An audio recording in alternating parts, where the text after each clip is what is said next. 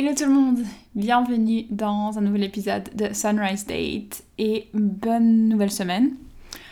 Euh, j'espère que vous allez bien et que vous commencez bien la semaine. Moi ça va super bien. Je suis, euh, je suis à 2000 à l'heure aujourd'hui. je crois que je me suis plantée dans ma commande de café ce matin et euh, normalement je prends un, petit, genre vraiment je supporte pas la caféine donc je prends... Si je prends un café, c'est que je vais m'entraîner après et, je prends un petit café. Et euh, là, je crois que j'ai commandé un large. Mais en fait, je crois que je me trompe avec euh, la commande de Lawrence et j'étais toute seule. Bref, du coup, j'ai bu un large café. Un café large, un grand. Donc deux shots. Et euh, voilà, je suis à 2000 à l'heure, même si j'étais au sport juste après. donc, j'ai vraiment pas l'habitude. Donc voilà, c'est un peu l'ambiance du jour. Et dans deux semaines, je pars. Dans deux semaines, je pars en Europe. J'ai trop hâte. Euh, je suis à fond. Donc du coup là, euh, ce mois c'est full travail parce que j'ai plein de trucs à terminer euh, pour être prête pour les vacances. donc, donc voilà, c'est un peu l'ambiance du jour. J'espère que ça va pour vous, je vous l'ai déjà dit. Aujourd'hui, en plus je suis méga motivée alors qu'on va parler d'un sujet pas hyper cool, enfin pas hyper positif et tout. du coup peut-être que ça va balancer un peu la chose au final pas plus mal. Donc, euh, pour ceux qui sont là pour la première fois, bienvenue sur Sunrise Date. Euh, moi c'est Oriane et je suis votre hôte. je crois qu'on appelle ça comme ça, une hôte de podcast. Peu importe. Euh, mon Instagram c'est oriane-dx et je suis coach en relation et en amour de soi. Et j'aide principalement les femmes à retrouver une relation saine avec elles-mêmes, à s'aimer, à se faire confiance pour pouvoir manifester ou attirer la relation de leurs rêves, la relation qui, voilà, qui les, euh, qui les, a, ah, qui les excite, qui, euh, qui les épanouisse, etc., qui les fasse se sentir euh, bien et... et du coup, j'ai parlé beaucoup de ça déjà sur ce podcast, étant donné que bah, c'est une transformation que j'ai vécue moi-même et euh, j'ai fait d'ailleurs un épisode avec euh, Lawrence, mon partenaire, en anglais, du coup, euh, il y a quelques épisodes précédemment. quelques épisodes ago, je ne sais pas comment dire ça en français. bref, il y a plein de références qui me viennent en, anglais si jamais, voilà, c'est un peu ma marque de fabrique, je crois, vu que j'habite en Australie et que je parle les deux langues. Et, et voilà, du coup, j'ai un programme de groupe également, donc je fais du one-to-one euh, toute l'année. Et euh, là, je suis au complet euh, jusqu'à septembre. Donc j'ai une liste d'attente pour celles qui, sont intéressées de, faire ce travail avec moi. Et j'ai un, groupe, un programme de groupe aussi qui sera lancé en, septembre et puis on commencera en octobre jusqu'à la fin de l'année. Donc j'ai trop trop hâte de vous parler de tout ça. Donc pour le sujet du jour, vous l'avez vu dans le titre, euh, comment sortir d'une relation toxique. C'est un sujet du coup ben, que j'aborde beaucoup et, euh, vous pouvez euh, d'ailleurs retrouver un bout de mon histoire dans l'épisode de podcast numéro 2 où j'ai raconté un peu mon histoire, un peu mon histoire avec, avec, un, avec un pervers narcissique, une relation vraiment toxique, une relation abusive. you name it. Donc euh, voilà, mon, histoire, c'est que euh, c'est la raison pour laquelle je suis, euh, enfin, je fais ce que je fais aujourd'hui parce que c'est quelque chose que j'ai traversé moi-même. Et donc ça me tient vraiment à cœur maintenant que je m'en suis sortie et que j'ai compris en fait comment, comment faire pour se reconstruire après ce genre de relation. Et ça me passionne et ça me tient à cœur d'aider les femmes qui sont dans le même, dans le même schéma relationnel euh, de, les aider à s'en sortir et à se reconstruire. Donc, euh, donc voilà, donc je vais vous faire ça en, très vite fait vu que je vous conseille d'aller écouter mon épisode numéro 2 où euh, je raconte un peu plus en, détail cette relation et ce, ouais, je sais pas si j'ai vraiment parlé de comment je m'en suis sortie, peut-être un petit peu, mais du coup on va en parler un peu mieux dans cet épisode-là aujourd'hui. Euh, donc en 2017, fin 2017, novembre 2017, j'ai euh, rencontré une personne avec qui ça s'est... Euh, enfin en fait, si vous avez vécu des relations toxiques, vous savez que ça se passe au début très très bien, genre c'est ouf, c'est genre trop beau pour être vrai parce que ça l'est. Et euh, voilà, donc ça a commencé euh, vraiment super fort euh, et ça a très vite déchanté. Donc d'ici, en bout de, je dirais même déjà en décembre, donc on s'est rencontré en novembre, déjà en décembre il y avait des signes avant-coureurs que ça allait mal se passer. mais voilà, et donc du coup j'ai été dans cette relation pendant une année, donc quasiment toute l'année 2018, parce que je m'en suis sortie en décembre 2018. Euh, et, voilà, tout au long de, cette année, euh, il y a eu énormément de, de violences, euh, de violences émotionnelles, de violences verbales, de, de violences physiques également, beaucoup de, de rabaissement, de... Voilà, on, verra ça un peu au long de, de, ce podcast parce que je vous ai préparé un peu des, voilà, des signes pour pouvoir reconnaître en fait si vous êtes dans une relation toxique ou non, si un de vos proches est dans ce genre de relation aussi. Donc tout d'abord, je voulais définir c'est quoi une relation toxique. Euh, parce qu'il y a, il, peut y avoir plusieurs, enfin, plusieurs, euh, plusieurs façons de définir une relation toxique. Je trouve que toxique c'est un mot qui est très utilisé en ce moment et je suis pas forcément hyper fan. Mais pour le bien de, cette, de cet épisode, on va utiliser ce mot moi, quand je m'en suis rendu compte, je crois que le mot qui m'avait vraiment parlé, c'était euh, relation abusive. Euh, donc une relation toxique ou une relation abusive, ça contamine complètement votre estime de soi, euh, votre bonheur et la façon dont vous percevez le monde et comment vous vous percevez vous-même. en fait, c'est vraiment une relation dans laquelle vous n'allez pas vous sentir vous-même, une relation dans laquelle vous avez l'impression que euh, vous n'avez pas le droit d'être vous-même, vous n'avez pas le droit d'exprimer vos pensées, d'exprimer vos ressentis, etc. Euh, une relation toxique, ça peut commencer par une relation saine, hein, euh, et puis au fur et à mesure, il peut y avoir des schémas qui se mettent en place ou euh, des, blessures qui remontent et puis qui sont pas euh, traitées de la bonne manière et euh, du coup ça pollue un peu la relation, ça peut, peut s'envenimer au fur et à mesure et changer les deux personnes et puis ça peut arriver très facilement et rapidement et ça peut arriver à n'importe qui. Ok? Et puis sinon il y a aussi les relations où on tombe sur une personne malveillante et en général, ce genre de personnes, elles vont s'attaquer à des personnes qui sont déjà... Euh, j'aime pas utiliser le mot faible, mais moi j'ai vraiment l'impression qu'à ce moment-là, j'étais faible en fait. Quand j'ai rencontré cette personne, j'étais faible euh, émotionnellement et mentalement. Euh, j'avais beaucoup de, blessures que j'arrivais pas à, guérir et je m'étais pas du tout fait accompagner. Et il y a plein de choses que je faisais faux. Et en fait, j'avais une estime de moi déjà pas ouf. Et euh, ce genre de personnes, en fait, ils peuvent le ressentir. Ils ressentent qu'on n'a pas confiance en nous et donc du coup, ils vont prendre avantage de ça et, euh, et au début, ben, nous faire croire qu'on est la meilleure personne du monde et puis du coup, on va avoir un espèce de boost d'ego jusqu'à ce qu'on se rende compte qu'en fait, c'est pour mieux nous écraser par la suite. Donc voilà, ça c'est un peu euh, la définition d'une relation toxique. Euh, donc maintenant, je voulais voir un peu avec vous les signes d'une relation toxique. Il y en a plusieurs. Et euh, moi, personnellement, quand j'étais dans cette relation, j'avais fait des tests sur Internet pour, euh, pour définir en fait si j'étais dans une relation abusive et avec un pervers narcissique. Et, et tous les tests, j'en ai fait plusieurs juste pour être sûre, hein, on sait jamais, parce que des fois, je me disais tout le temps, je trouvais tout le temps des excuses. Donc du coup, je me disais, mais non, mais peut-être que c'est faux, je vais refaire un autre test sur un autre site. Et vraiment tout tout correspondait.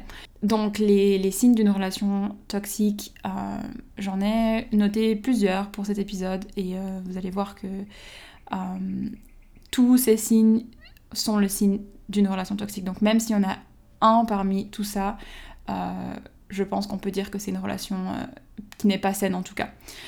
Donc le premier signe, ça va être que l'autre personne. Ah oui, et une chose que je veux juste dire euh, avant de commencer, c'est que je vais parler à la. Je vais parler au féminin et au masculin euh, indépendamment de la personne dont on parle. Donc, des fois, je vais dire la personne, des fois, je vais dire il, des fois, je vais dire elle. Parce qu'un pervers narcissique ou euh, une personne toxique, c'est. ça peut être un, ça peut être un mâle. oh, j'ai de la peine. Ah, ça peut être un homme, ça peut être une femme, euh, et ça peut aussi être. Alors, moi, je parle beaucoup de ça dans le cadre des relations. Euh, parce que c'est ce que j'ai vécu moi, mais ça peut aussi être quelque chose que vous vivez au travail, ça peut être quelque chose que vous vivez dans votre famille euh, ou en amitié également, donc c'est pas seulement dans les relations. Donc le premier signe, ça va être la personne trouve toujours quelque chose à redire sur vous, sur votre comportement, sur ce que vous dites, ce que vous portez, ce que vous faites. Euh, un autre signe, ça va être qu'elle vous critique énormément et vous rabaisse constamment. Donc ça, ça rejoint déjà le premier point.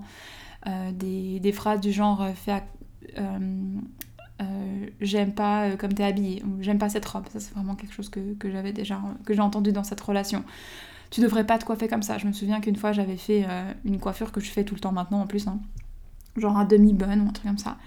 Et euh, on était en train de marcher pour aller euh, chez des potes à lui et genre il s'est arrêté dans la rue et m'a demandé de changer ma coiffure parce que ça faisait trop gamine et qu'il voulait pas que, ses potes me voient comme ça.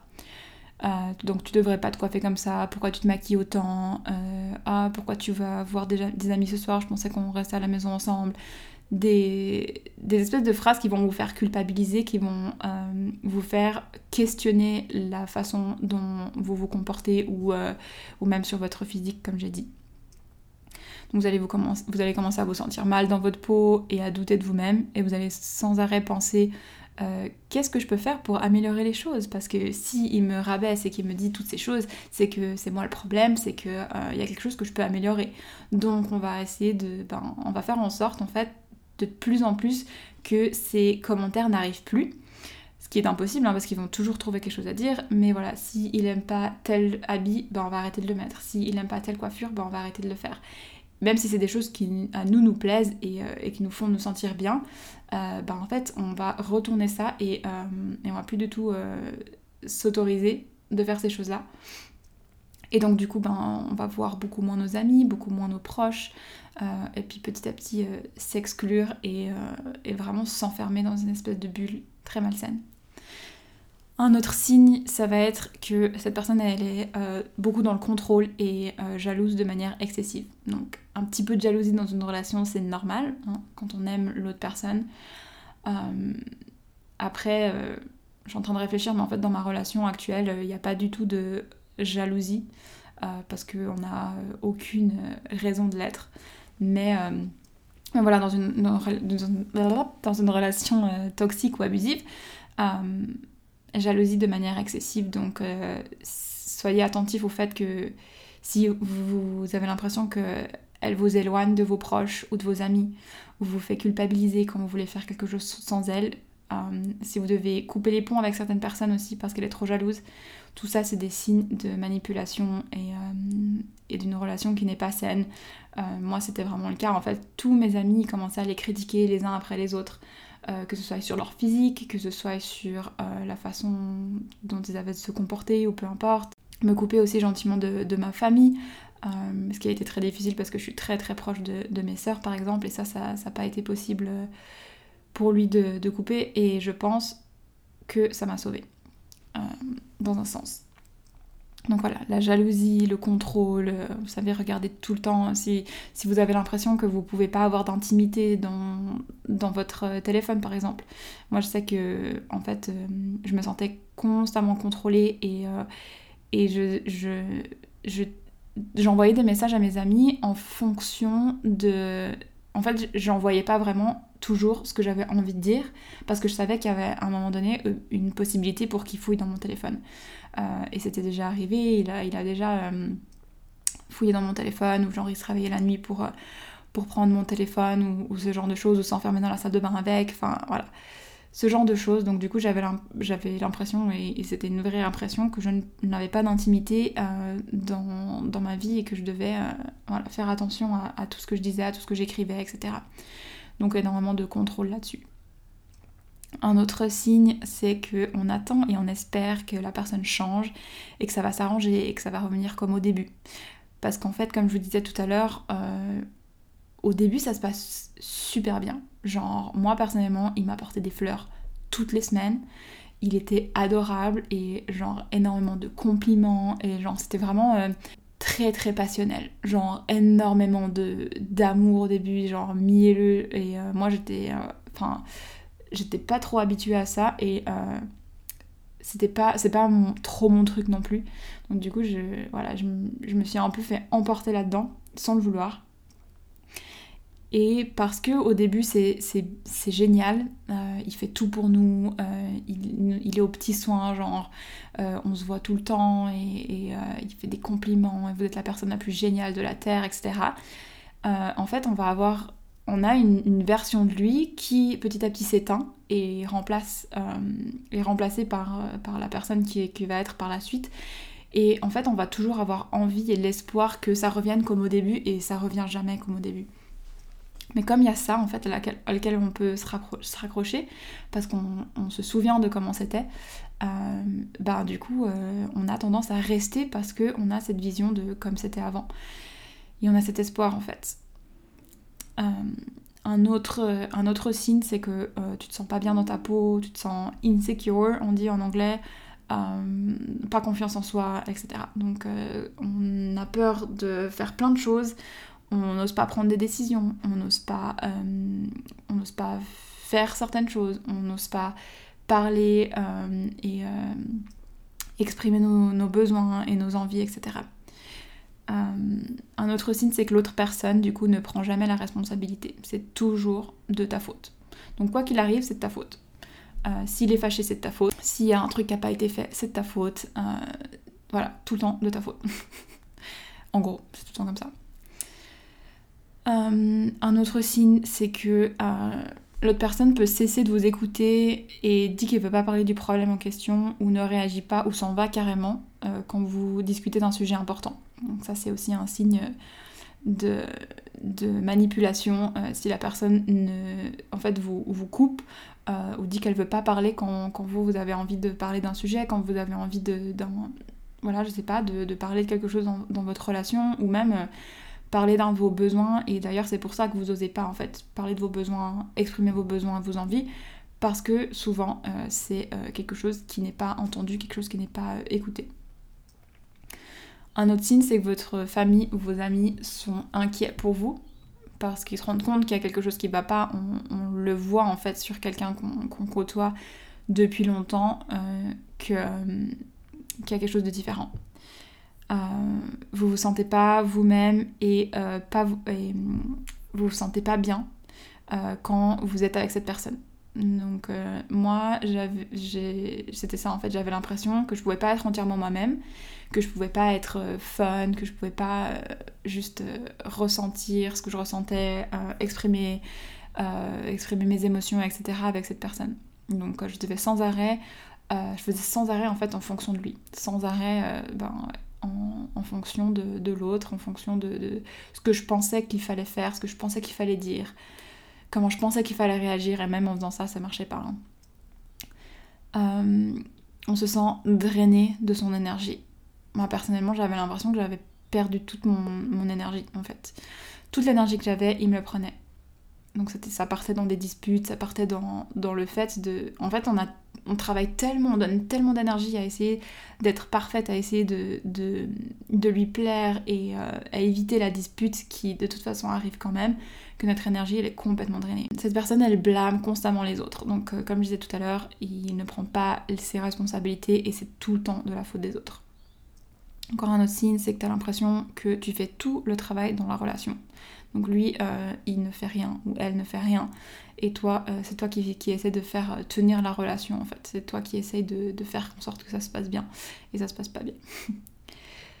et un dernier point qui est vraiment, le summum de la toxicité, si ça se dit, c'est la violence émotionnelle ou la violence physique. Donc si vous entendez des commentaires qui vous piègent dans la relation, en vous faisant croire que vous allez, vous allez pas être plus heureux sans elle par exemple, mais personne d'autre que moi sortirait avec toi, ou je suis le meilleur que tu puisses avoir, personne t'aimera autant que je t'aime. Et, en fait, on a tendance à croire à ces, à ces commentaires. On a tendance à croire que ouais, en fait, on mérite pas mieux que ouais, en fait, euh, ben, au final, oui, il nous aime quand même beaucoup. Et oui, il fait quand même beaucoup pour nous. Et, et blablabla. Bla, bla, bla, et on se trouve des excuses et on reste dans cette relation. Euh, et puis bon, violence physique, j'ai pas besoin de d'aller trop loin, mais j'ai quand même envie de, de, dire quelque chose par rapport à ça, parce que ça peut être très sournois. Quand on entend violence physique, on pense souvent à genre une femme, ou c'est plutôt souvent une femme, il hein, faut vraiment s'avouer, mais euh, donc une femme qui se fait frapper. Euh, donc on pense coup de poing, on pense rouer de coups au sol, etc. Et dans mon expérience, c'était pas forcément ça. En fait, il m'a jamais genre frappé. Je suis en train de réfléchir en même temps. J'en parle vraiment très peu souvent et là c'est la première fois que j'en parle depuis très longtemps. Mais à mon souvenir, c'était pas genre me foutre une claque ou me foutre un coup de poing ou genre me rouer de coups au sol ou quoi que ce soit. Donc du coup, il n'y avait pas de marque. Il y avait très très rarement des preuves qu'il y avait de la violence physique. Mais euh, il y avait des, par exemple, me, me, euh, me mettre au sol et me maîtriser au sol en fait. Et bon, forcément, euh, il faisait probablement le double de mon poids, donc il n'y a rien que je puisse, je puisse faire. Ou genre me, me, pousser contre un mur et genre m'immobiliser contre le mur. Euh, en me tenant les, mains, en me tenant les, jambes, et euh, j'avais plus de. je pouvais plus bouger. Euh, ou alors je crois qu'il y a une fois où il m'a poussé sur le lit, ou genre tirer les cheveux, ou ce genre de choses. Et pour moi, ça c'est de la violence physique, parce que y a, c'est du, enfin, du toucher. Mais il y avait, je crois qu'il y a eu une seule fois où j'ai eu un bleu sur la jambe parce qu'il m'avait poussé contre le lit. Mais sinon, j'avais rarement des, rarement des marques et euh, je sais pas si j'avais eu des marques, si j'aurais porté plainte ou si ça, ça serait passé différent, différemment, mais euh, bah, du coup, en fait, euh, ouais, je sais pas, je trouvais des excuses et. Mais s'il y a de la violence physique, même si c'est du coup sournois comme ça, même si c'est juste genre vous tenir les mains ou vous immobiliser ou quoi que ce soit, c'est de la violence physique et vous devez le prendre comme tel. C'est pas, il faut pas attendre que la personne elle vous frappe pour vous dire ok bon là c'était la violence physique, là maintenant euh, que j'ai des bleus je vais porter plainte, ok Je voulais juste ajouter ça parce que c'est vrai que moi quand j'étais là-dedans bah, je, trouvais un peu des excuses et, je j'avais pas l'impression que c'était de la violence physique et j'en parlais pas, j'en parlais pas du tout. Euh, alors que maintenant quand j'y pense je trouve ça complètement aberrant, pas du tout normal et euh, si quelqu'un me dit que qui, vit ça ben, du coup, je lui dis directement d'aller porter, porter plainte et de, et de quitter cette relation au plus vite. Donc voilà, la violence physique, ça peut être un peu sournois. Donc si euh, tu te reconnais dans un des signes que, je viens de, que je viens de nommer, euh, pose-toi les bonnes questions. Et, voilà, des fois, euh, en fait, arriver à ce stade, c'est une énorme étape. Je me souviens quand j'ai réalisé que ce que je vivais, c'était ça, que c'était abusif, que c'était pas normal, que non, c'est pas moi qui étais folle ça m'a énormément soulagée. Même si euh, ça m'a pris encore du temps avant de partir, ça m'a énormément soulagée et euh, j'ai gentiment commencé à ouvrir les yeux. Ça m'a quand même pris encore 8 mois après cette prise de conscience pour m'en sortir totalement. Parce qu'il ne faut pas l'oublier, euh, ils ont un énorme impact et une énorme emprise sur nous et sur notre estime de, nous. Et la confiance en soi, elle est complètement réduite à néant. Donc voilà, il, s'attaque à des gens qui ont déjà peu d'estime de soi, peu de confiance en soi de base, et euh, ils écrasent le peu qui reste en fait. Euh, donc, pour s'en sortir, il n'y a pas 36 000 solutions.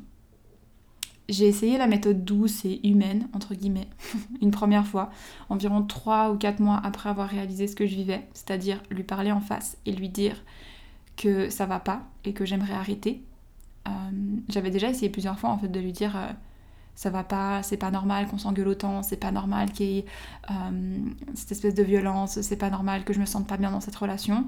Mais il avait toujours une excuse, il avait toujours quelque chose en fait à me dire qui allait me faire douter et qui allait me faire rester.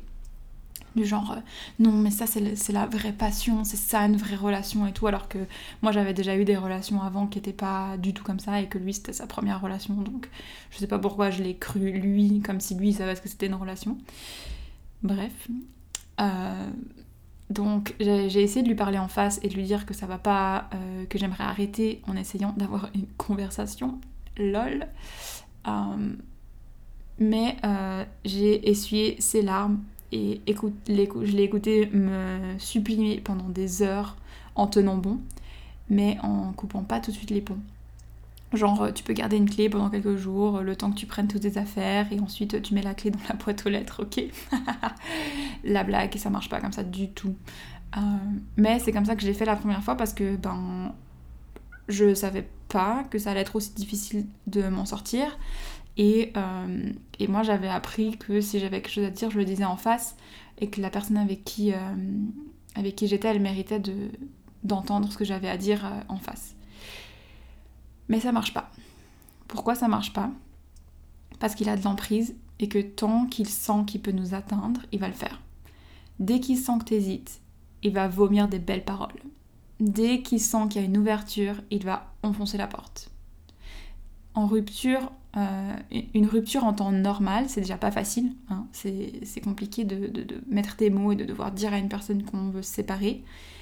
Mais euh, il y a toujours un moment où on se remet en question et on a besoin de temps et d'espace pour se reconstruire avec ce genre de personnes si on coupe pas totalement le lien. Le temps et l'espace dont on a besoin du coup pour, euh, pour passer ces espèces de questionnements, on les a pas. Ils sautent sur les moments de faiblesse qu'on éprouve sur le questionnement qui suit une rupture et avant qu'on ait eu le temps de se dire que oui, c'était vraiment la bonne décision, euh, il nous attend chez nous pour nous faire une surprise parce qu'on lui manque et euh, il est sûr que ça va marcher. Et avec moi, ça a marché. Quand j'y pense maintenant, c'était vraiment un coup de gros creep dégueulasse. J'aurais dû appeler les flics euh, parce que genre le mec il m'attendait dans ma cuisine quoi. Genre je rentrais à midi du travail. Et comme je disais avant, bah, il avait encore une clé pour pouvoir prendre toutes ses affaires et, euh, dégager. Et je lui ai demandé de mettre la clé dans, ma boîte aux lettres. Et euh, un jour, je rentre à midi, je pose mes affaires, je me retourne et je le vois debout dans ma cuisine. Euh, et du coup, ben, en fait, au lieu de, faire les choses comme j'aurais dû le faire, bien sûr, j'étais en, plein questionnement, j'étais bah, pas bien, j'étais triste, je, me, sentais seule, ben, je suis retombée dans le piège. Ça, c'était genre euh, quelques jours après avoir, euh, l'avoir quitté la première fois.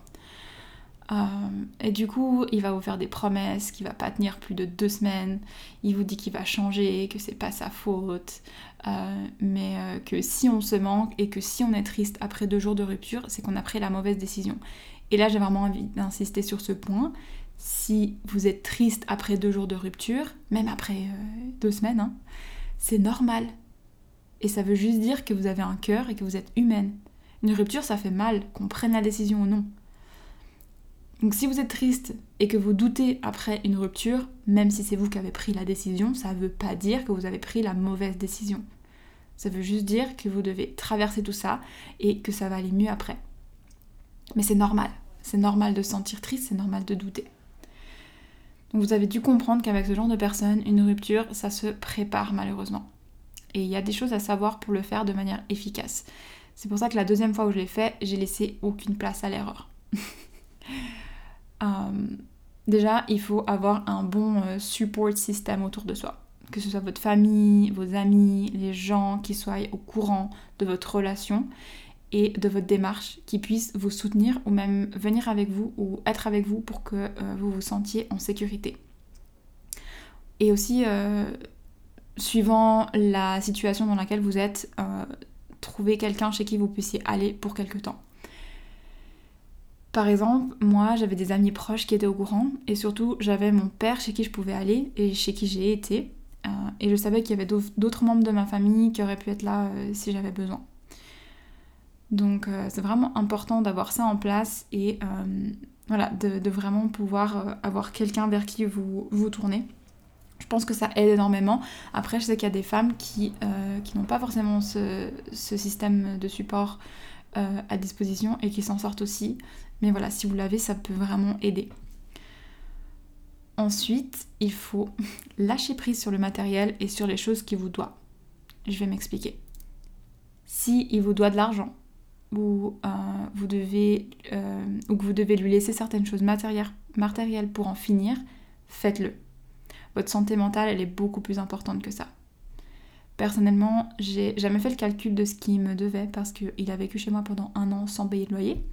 Mais euh, il y a des choses qui étaient à moi qu'il avait pris chez ses parents et euh, j'ai lâché prise dessus. C'est que du matériel, c'est pas important et je sais que c'est pas juste. Mais si vous lâchez pas prise là-dessus, vous allez garder un lien et ici on veut couper tous les liens direct. Genre straight away. On perd pas une minute. Donc euh, ça c'est vraiment important parce que si vous, si vous, gardez, euh, si vous vous dites ah ouais non mais euh, je peux pas parce qu'il me doit tant d'argent, lâchez prise. Lâchez prise, suivant le degré de la relation, de la dangerosité de la relation, lâchez prise. Ça vaut pas la peine. L'argent, ça revient, le matériel, ça se rachète.